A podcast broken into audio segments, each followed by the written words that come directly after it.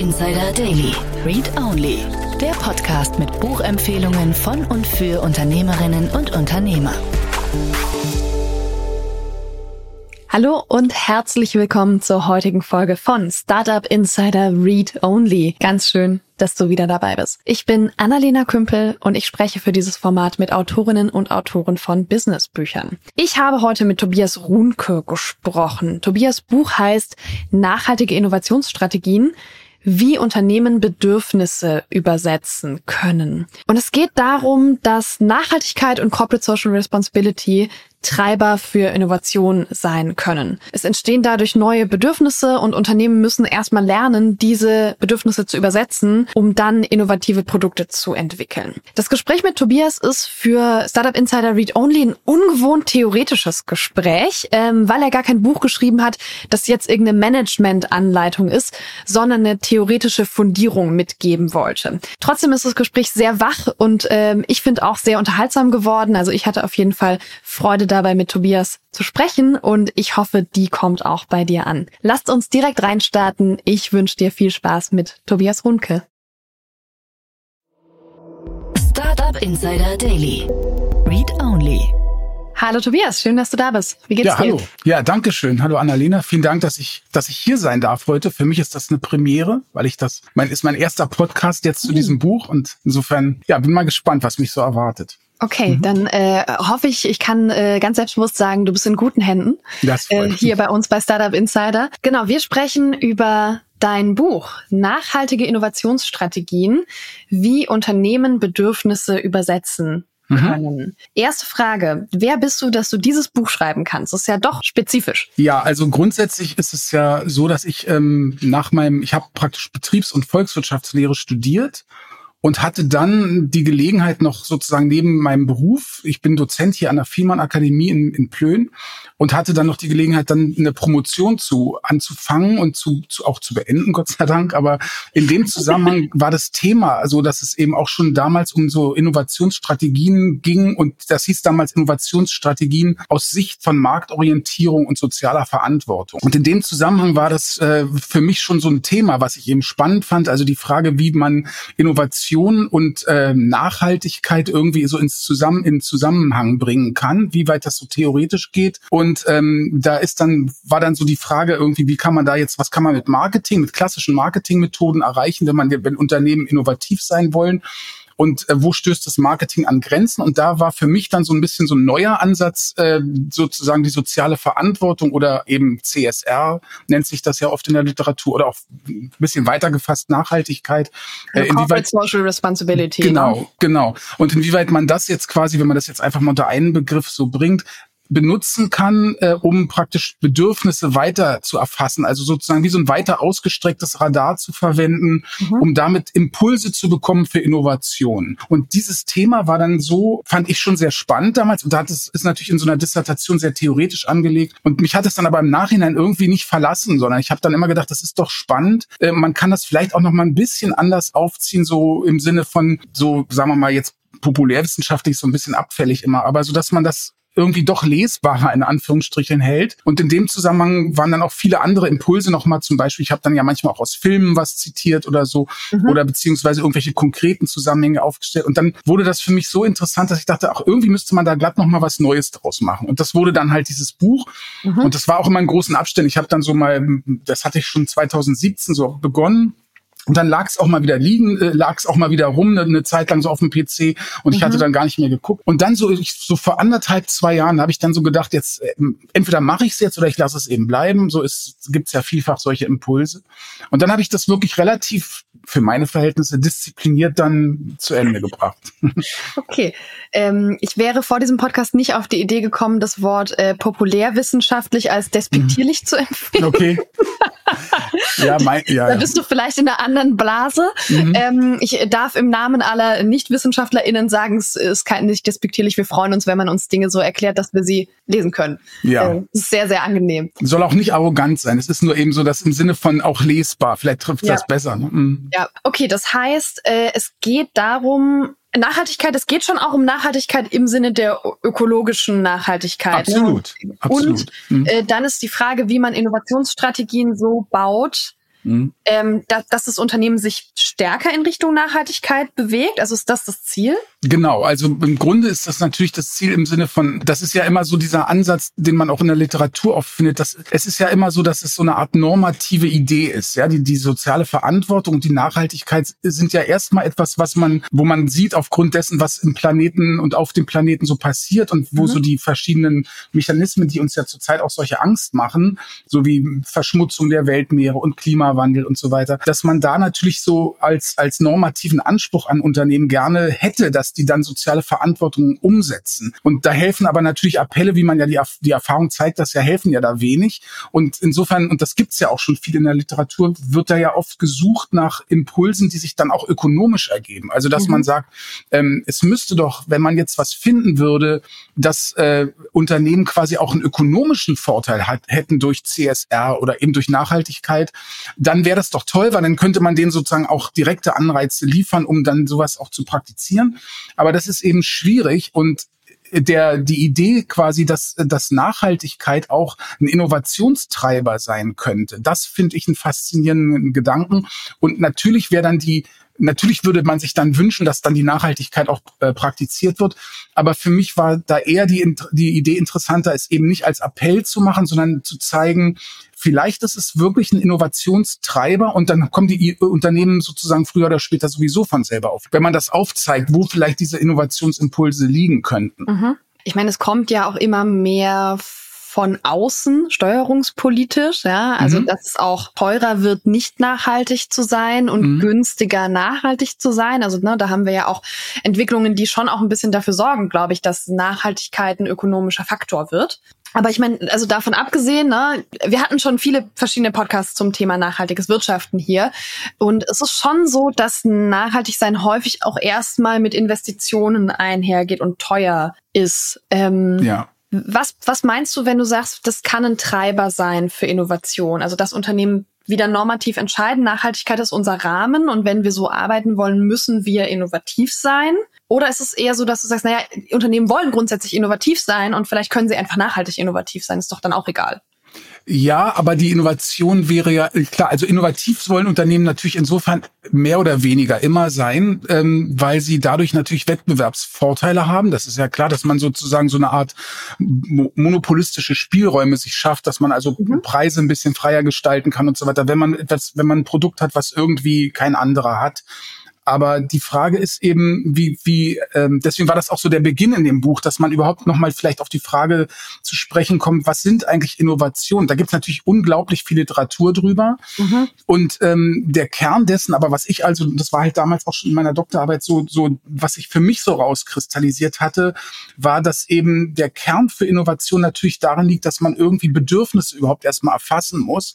Und das ist ja so das Kerngebiet eigentlich des Marketings. Das Marketing ist ja quasi ähm, die Expertise schlechthin, wenn es darum geht, im, in verschiedenen Märkten, in Teilmärkten und Segmenten zu gucken, was ist denn überhaupt der Bedarf und was möchten Leute. Und da geht es ja dann auch oft so darum, mhm. dass man Bedürfnisse erst weckt und so.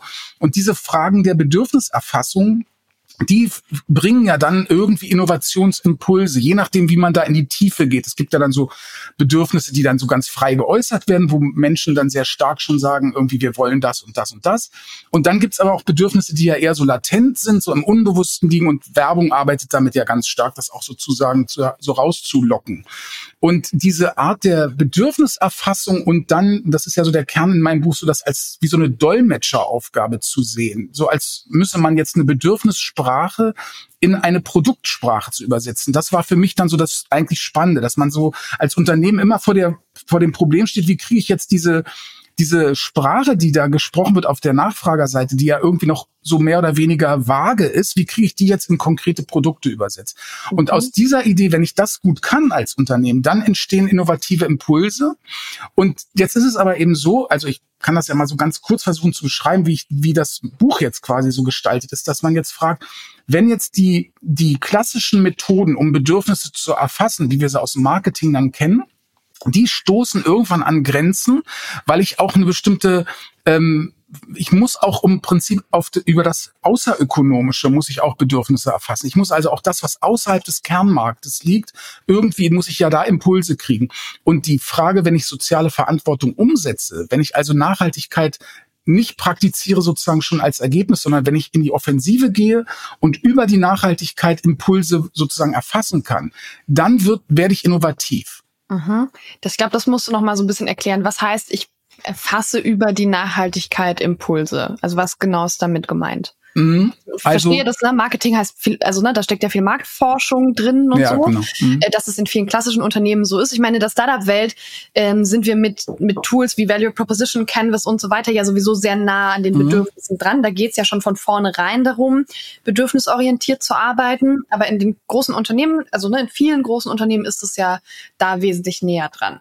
So, jetzt hast du gesagt, diese Tools haben Grenzen und das ist mhm. natürlich so. Also bin Sozialwissenschaftlerin, das heißt, allein da hat man schon ganz viele Forschungsgrenzen, wo man weiß, hier können wir nicht mehr mehr erfahren oder nicht mehr gesichert mehr erfahren. Du hast gerade, glaube ich, einen Weg aufgemacht, über Nachhaltigkeit da weiterzugehen und andere oder mehr Bedürfnisse zu erfassen? Ja, genau, vor allem tiefer liegende. Tiefer liegende und auch das, was sich im Prinzip auf Zukunftsfragen dann mehr bezieht. Also vielleicht mal, es gibt ja grundsätzlich, wenn man sich große Unternehmen anschaut, dann argumentieren die ja sehr häufig so, dass sie sagen, wir versuchen immer mit allem, was wir entwickeln, sozusagen äh, bei den, bei denjenigen, die unsere Produkte kaufen, bei den Kundinnen und Kunden versuchen versuchen wir irgendwie rauszuhören, was die wollen. Und deswegen mhm. fragen wir ganz intensiv nach und wir, wir äh, prüfen, ob ihnen unsere Produkte gefallen haben. So wie man ja auch solche, so, so ähm, wenn man von Unternehmen im Nachhinein immer noch Post bekommt und dann gefragt wird, wie zufrieden sind sie und so weiter.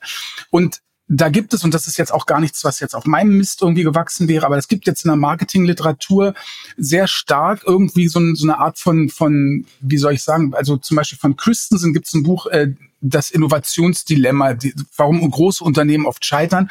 Und da geht es im Grunde genommen um diese Tatsache, dass wenn ich meine Bedürfniserfassung, also wenn ich wissen will, was, was meine, meine Menschen auf der Nachfrageseite wollen, wenn ich die direkt befrage und wenn ich auch im Kernmarkt bleibe, dann erfahre ich eigentlich immer nur das, was dann zu kleinen Produktverbesserungen führt und das erfahre ich auch sehr gut. Aber alles, was jetzt quasi in so Richtung radikale Innovation geht, wo so revolutionäre Neuerungen raus, äh, wie, oder wie man heute ja gerne sagt, disruptive Innovation, dazu reicht das nicht aus, sodass ich da im Grunde in eine Falle tappe und in meinem Stammkundenmarkt am Ende Informationen kriege, die mir für die großen Innovationen äh, nichts bringen oder mhm. nur wenig bringen. Und jetzt ist die Frage, wie kommt man an diese sozusagen erstmal tiefer liegenden Innovationen? Und das ist zum einen weil die sehr so latent sind, muss man zum Beispiel Beobachtungen durchführen, dass man gar nicht so sehr befragt, sondern so, man nennt das dann, oder wird häufig genannt, empathisches Design. Man guckt also so, wie verhalten die sich und wo liegen die Probleme. Und der andere Punkt ist natürlich, und deswegen habe ich dann im Buch auch geschrieben von Suchtiefe und Suchbereich. Der andere Punkt ist dann, dass man natürlich auch aus dem Stammmarkt rausgehen muss. Also mhm. das ist war für mich eigentlich so eine Konsequenz aus dem, was sowieso in der Literatur ist. Ich, man erfindet ja da auch nicht das Rad neu, wenn man so eine Forschungsarbeit dann schreibt. Aber das war für mich so der, der, interessante Punkt, dass ich also auf der einen Seite in die Tiefe gehen muss, also mhm. in die Richtung des Unbewussten irgendwie das zu erfassen. Das ist das, was das Marketing sowieso auch sagt. Und dann aber auch sozusagen in weiter ausgedehnte gesellschaftliche Bereiche.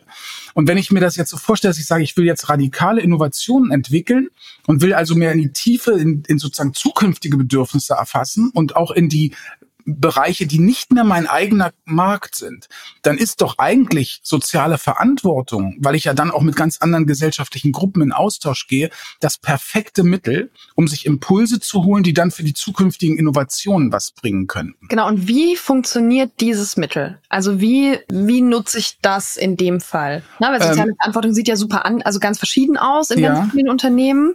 Ja. Wie nutze ich das, um Bedürfnisse zu erfassen? Ich glaube, das ist der Punkt, der sich mir noch nicht ganz erschlossen Also der eine Punkt wäre, dass ich eben im Prinzip Beobachtungen anstelle, die sich dann, was ja viele Unternehmen auch tun, dass man also gesellschaftliche Trends beobachtet, die aber mhm. gar nicht mit meiner eigenen Produktlösung zu tun haben. Mhm. Also diese Unterscheidung vielleicht kann ich noch einen ganz kleinen Schlenker da machen, äh, gedanklich. Schlenker. Ich Gerne. schlenker mal, ja. Ähm, diese Unterscheidung in der Literatur, in der klassischen Literatur ist fast, ist sehr häufig in diese Unterscheidung zwischen manifesten und latenten Bedürfnissen. Und für mich war als viel spannender eigentlich dann die Frage, das hat sich dann für mich so rausgestellt, dass im Grunde es gar nicht um latent und manifest geht. Es geht gar nicht um die Frage, ob äh, jemanden, den ich jetzt frage, nach dem, was er sich vielleicht vorstellen würde, ob dem das bewusst ist oder nicht, sondern es geht eher um die Frage, ob diese mhm. Bedürfnisse mehr oder weniger an den schon vorhandenen Technologien angelehnt sind oder ob die was etwas sind, was man gar nicht an der mit der vorhandenen Technik artikulieren mhm. kann. Das heißt, es gibt sehr wohl viele Bedürfnisse, die sind artikuliert, die sind gar nicht latent, aber wir kriegen sie ganz schwer nur in Technologie übersetzt. Und das hat damit zu tun, dass diejenigen, die ich dann eben frage, schon so dicht mit ihrer mentalen äh, äh, Ausrichtung, schon so dicht an den Produkten kleben, die es schon gibt. Und das gilt natürlich umso mehr im Stammmarkt. Also ganz einfach mhm. gesagt, frage ich jetzt jemanden, der bei, was weiß ich, einen Kunden, der jetzt, oder jetzt eine, sagen wir mal, eine Kundin, die jetzt ein Auto fährt. Und die ist jetzt so eine, sagen wir mal, typische VW-Kundin, fährt jetzt einen Golf. Und jetzt frage ich, wo könnten wir jetzt an dem Auto was verbessern? Dann werde ich wahrscheinlich Impulse nur bekommen, die dann auch nur an diesem Produkt eine kleine Verbesserung mhm. entstehen lassen. Das könnte sogar sein und Knöpfe. das muss auch sein. Bitte baut wieder Knöpfe in eure Autos ein. Genau. Baut wieder Knöpfe ein. Das wäre das, was man also jetzt, ja, das finde ich auch einen wichtigen Punkt übrigens, äh, dass man jetzt äh, an der Stelle könnte man dann sagen, das wäre sowas, was man dann inkrementelle Innovation nennt, also so eine kleine Verbesserung. Und wenn ich jetzt aber wirklich radikal was umwandeln will, zum Beispiel so wie man es jetzt ja erlebt, praktisch von der ähm, Mobilität über fossile Energien dann hin zur Elektromobilität. Oder vielleicht sogar noch weiter gedacht sagt, wir müssen eigentlich von diesem ganzen Individualverkehr weg. Wir müssen irgendwie versuchen, dass wir eher sowas wie jetzt zum Beispiel Carsharing, das ist ja auch eine Innovation, mhm. oder vielleicht ganz andere mobile Lösungen finden. Dann bringt es überhaupt nichts im Stammmarkt reinzuhören, weil dann immer ich in dieser Autodenke drin bin. Mhm. Und an der Stelle ist es natürlich dann für Unternehmen interessant, wenn sie soziale Verantwortung sozusagen proaktiv praktizieren, weil sie dann schon ganz andere Kontakte pflegen zu solchen Gruppen, die sich dann mit solchen Mobilitätsfragen auseinandersetzen. Was ja vielfach auch schon getan wird.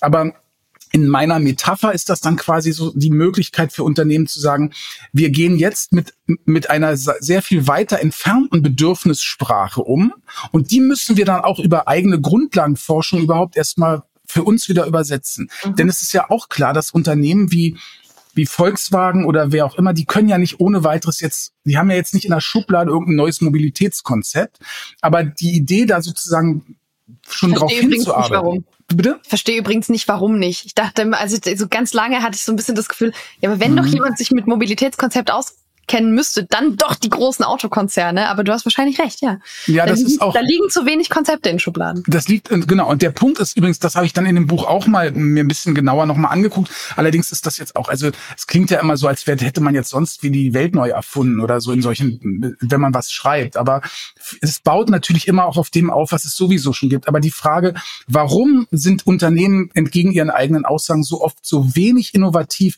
Da ist im Grunde genommen ganz interessant, wenn man sich so anguckt, dass das eigentlich ein Kapitalproblem ja ist. Also das heißt, ich habe ja immer, wenn ich jetzt mit mit mit so einer Gruppe von von Shareholdern zu tun habe, die da sozusagen dann auch Prof, äh, Profit wollen, Dividende wollen und so, dann ist es ja so für mich als Unternehmen, dass ich sagen muss, jeder Euro, den ich jetzt aus dem sagen wir mal, Kernmarkt abziehe, aus der klassischen Mobilität und ihn umlenke in zum Beispiel irgendwelche visionären Dinge, den muss ich ja dann irgendwie in ein Projekt äh, umleiten, der da viel, viel weniger, was viel weniger rentabel ist. Mhm. Und für die Aktionäre ist es dann ja immer so, dass sie dann sagen, ja, aber was haben wir denn jetzt davon? Und da diese Zukunftsprojekte ja oft auch sowieso noch so ungewiss sind und man gar nicht weiß, ob das nicht, vielleicht es kann ja auch alles noch scheitern oder so, nimmt man lieber den Spatz in der Hand sozusagen. Und ich glaube, dass das tatsächlich oft unterschätzt wird. Da stecken ganz große Widerstände in Unternehmen, die sich dann immer als und als, als innovativ irgendwie nach außen hin ausflaggen, aber intern immer diese Konflikte haben.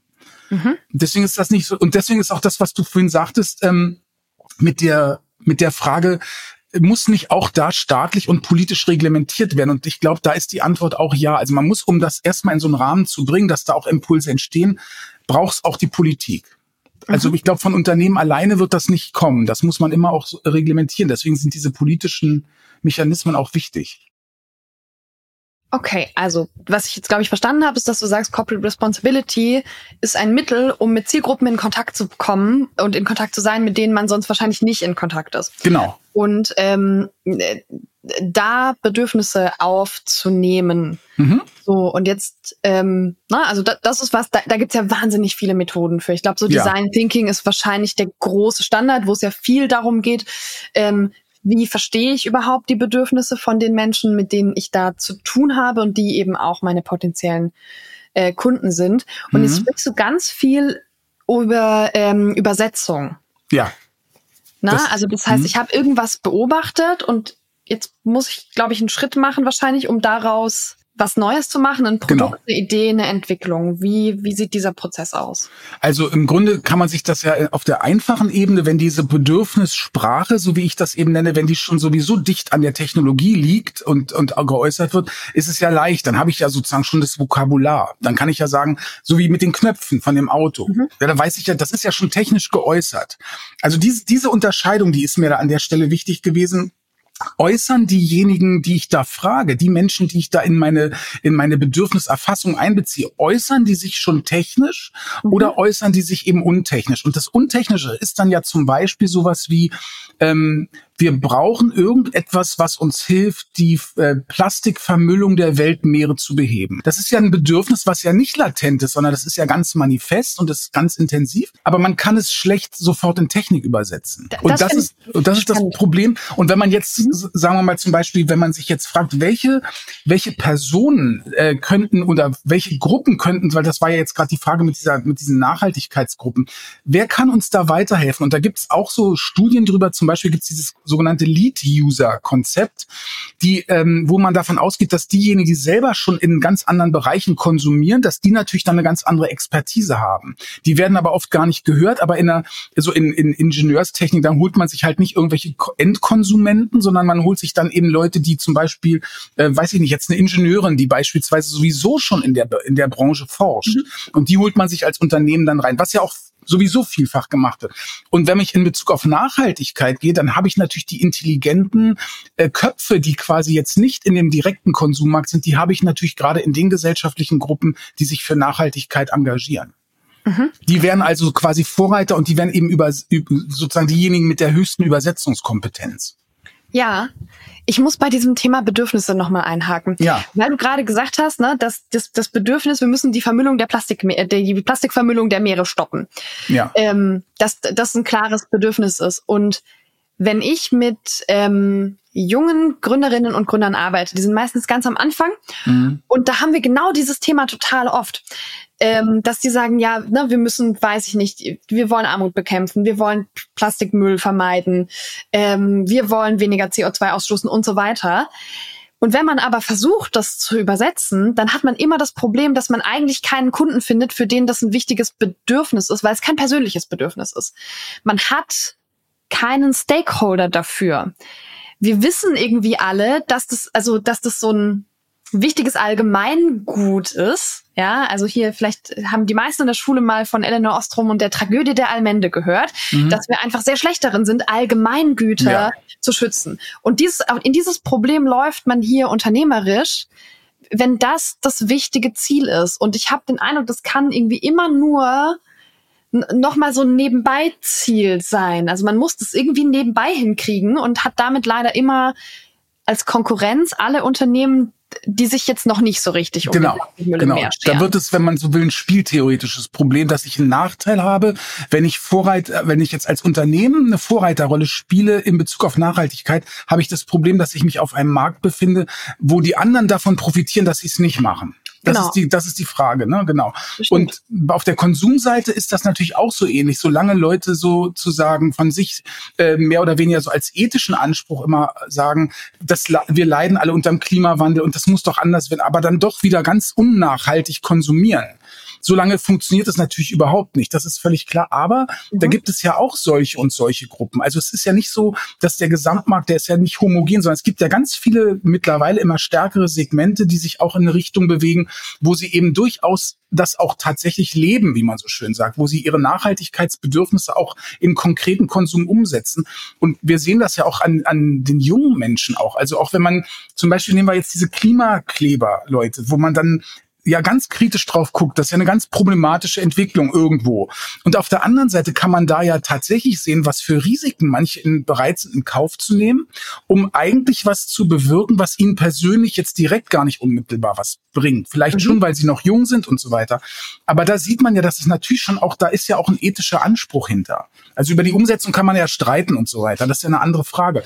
Aber das ist ja eine interessante eine mhm. interessante Gruppe von jungen Menschen. Ich finde es zum Teil auch ganz schlimm, wenn dann so Kulturgüter dann auch äh, kaputt gemacht werden. Das mich persönlich, ja, äh, greift das irgendwie dann so an. Ich denke dann irgendwie, finde das, finde das ganz schlimm. Aber auf der anderen Seite ist das eine ganz spannende Entwicklung. Ja die man auch irgendwie, finde ich, verstehen muss. Und dahinter steckt sowas, dass man auch weggeht von diesem Konsum im Sinne von nicht nachhaltig. Das wird dann auch abgelehnt, glaube ich. Und ich glaube, mit den Leuten ist letztlich, auch wenn das jetzt erstmal so destruktiv klingt, aber das sind wahrscheinlich später mal diejenigen, mit denen das sogar funktionieren könnte. Genau, so und dann hat man halt hier irgendwie unterschiedliche Zielgruppen, aber jetzt sind wir ja, also ne, bei der Frage, wie macht man daraus jetzt Innovation. Und ich meine, häufig ist die Einschätzung, dass die Zielgruppe vielleicht nicht groß genug ist. Und wenn man sich anguckt, wie die Zielgruppen verteilt sind, haben wir sehr, sehr klar das sehr nachhaltige, also das Milieu, das sehr nachhaltig konsumiert und damit ja auch zum Wachstum unseres Kapitalismus beiträgt, sind ja Menschen, die entsprechend Geld haben, Menschen, die dieses Geld nicht haben und Armut wird weltweit gerade leider wieder größer, mhm. können gar nicht nachhaltig konsumieren, leben häufig nachhaltiger, weil sie eben weniger konsumieren können, aber das, was sie konsumieren, ist häufig nicht so nachhaltig, weil wir Nachhaltigkeit noch mit teuer verbinden. Ja, das stimmt. In vielen Produkten und Sparten ist das so, dass natürlich das Nachhaltige meist dann teurer ist, weil diese Produktionskosten, das sind ja diese Externalitäten, von denen du eben auch sprachst, diese Allmende, ne? so dass man da, dass man das, was man da an, an zusätzlichen Kosten produziert, muss dann irgendwie privat bezahlt werden und das können sich dann viele halt nicht leisten. Mhm. Und an der Stelle ist es ja schon so natürlich, dass man auch sagt, da braucht man auch sowas wie naja, wie man das von Steuern auch kennt, dass man kollektiviert ähm, über, über eine staatliche Regelung schon auch guckt, dass man solche, und solche Produkte subventioniert, was ja auch gemacht wird. Auf der anderen Seite gibt es natürlich auf der Konsumseite auch Gruppen, die sich immer die auch immer stärker werden. Und wenn die Nachfrage an der Stelle größer wird nach Nachhaltigkeit, wird Nachhaltigkeit auch günstiger. Das darf man ja auch nicht vergessen. Also wenn diese Segmente, so wie diese ich habe das mal in dem Buch auch so ein bisschen diskutiert, diese sogenannten LOHAS, also Lifestyle of Health and Sustainability. Ja. Die sind ja, sind, sind ja untereinander auch noch zersplittert und so weiter, ist ja klar. Aber das ist ja eine Gruppe, die auch immer relevanter wird und viele Unternehmen stürzen sich ja darauf. Aber grundsätzlich klar, global ist das natürlich immer noch ein riesiges Problem. Wie bringt man Nachhaltigkeit, wie macht man die finanzierbar? Nur das ist immer eine Sache, die ja von allen Seiten auch, ähm, dann müsste man ja wieder auch über die Frage reden, wo kommen denn die niedrigen Löhne her und so weiter. Und da ist ja auch soziale Verantwortung im Spiel. Ja, ich meine, jetzt sind wir natürlich ähm, aus den Unternehmen rausgegangen äh, genau. in die großen Probleme dieser Welt und haben uns das, äh, das, weiß ich nicht, internationale kapitalistische System ein kleines bisschen angeguckt. Wir machen mhm. das mal wieder ein bisschen klein. Mhm. Ja. Weil wir da natürlich einfach auch gerade gar nicht gut reingehen können. Ne? ja, vielleicht ein, eine kurze Anmerkung ja. noch dazu. Das kapitalistische System ist ja genau das, was man immer da an der Stelle so total verantwortlich macht für diese Misere. Und das ist ja auch zum Teil so. Man man muss das ja klar benennen. Natürlich sind diese, diese, sagen wir mal, ausbeuterischen ähm, Mechanismen, die es da gibt, die haben natürlich, die bringen das ja mit sich auch, natürlich. Auf der anderen Seite finde ich, oder das war immer so für mich auch dann so in dem Buch so das Credo am Ende, dass ich nicht glaube, dass es ähm, ohne marktwirtschaftliche Impulse geht. Ich glaube, dass es die, dass man das, was an marktwirtschaftlichen Mechanismen funktioniert, in Richtung Innovation auch Nachhaltigkeit mit sich bringen. Kann. Man muss nur die richtigen Anstoßeffekte politisch bringen. Also insofern glaube ich nicht, dass die Lösung der Probleme quasi außerhalb der marktwirtschaftlichen Strukturen liegt. Auch wenn das viele denken. Ich glaube das persönlich nicht. Mhm. Aber natürlich diese Mechanismen, so wie sie im Moment ablaufen, auch international, da denke ich auch, das wird wahrscheinlich nicht funktionieren.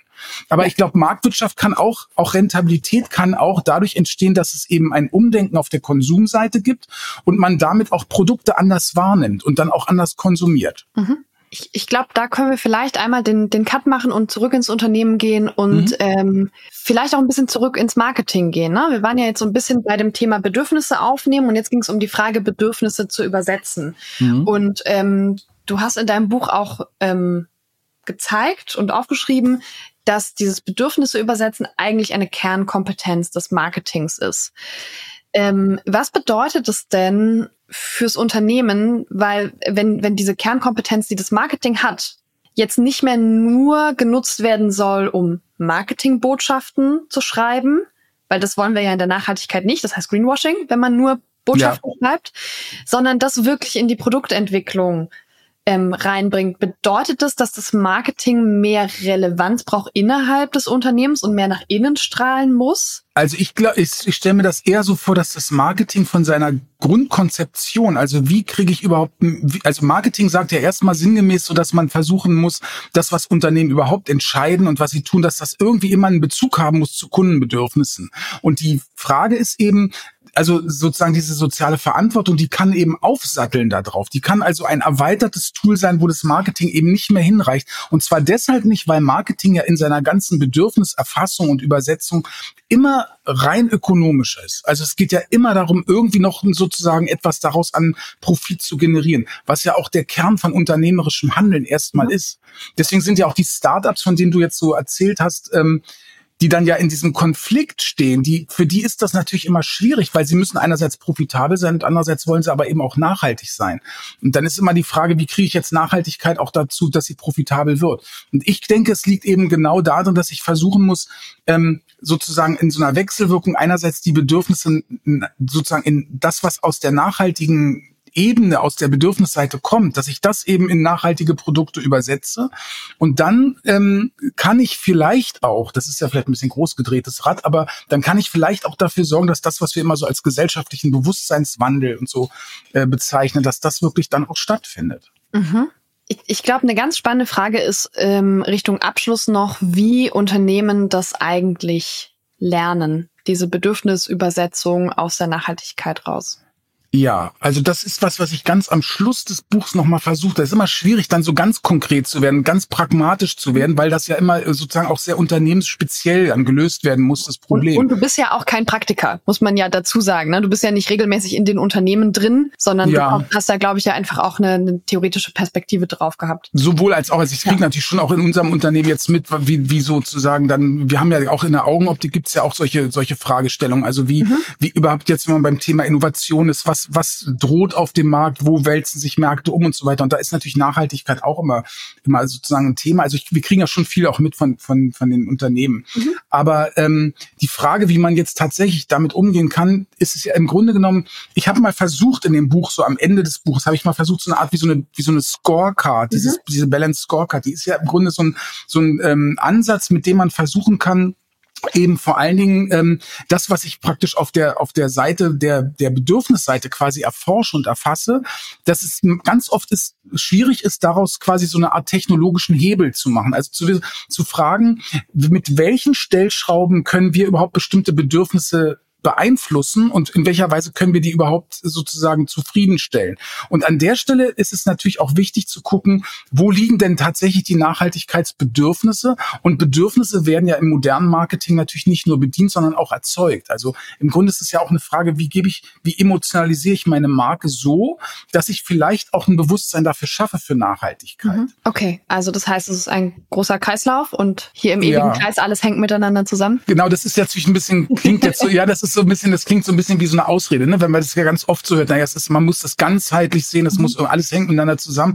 Äh, das ist schwierig, das jetzt so anhand von einem Beispiel so zu bringen, aber im Grunde genommen ist es schon konkreter. Also es geht eben wirklich darum, zu, ich habe in dem Buch auch so eine Art, so ein Kamerabeispiel mal gehabt, wo ich da, wo ich drin schreibe, also diese, diese Frage, wie werden, dass ich, ein, wenn ich ein Produkt kaufe, dass ich dem ja einen bestimmten Nutzen beimesse, mhm. aber dass die Frage, wie ich davon, was dieses Produkt objektiv an Qualität hat, für mich gar nicht um den Kauf kaufrelevant sein muss, sondern ich kann eben auch, weil ich mit dem Produkt was Emotionales verbinde, kann es auch sein, dass mir dieses Produkt irgendwie individuell auf einer Nutzenebene viel mehr bringt, als man von außen betrachtet überhaupt unterstellen würde. Und an der Stelle setzt ja auch Nachhaltigkeit an. Mhm. Das, was du ja auch vorhin meintest, dieses, dieses altruistische, dass ich also auch was konsumiere, was mir persönlich, was mir persönlich fast gar nicht individuell unbedingt nutzt, ich aber trotzdem weiß, dass es irgendwie den Planeten nutzt und in der Hinsicht dann auch ein Bedürfnis dadurch entsteht für mich.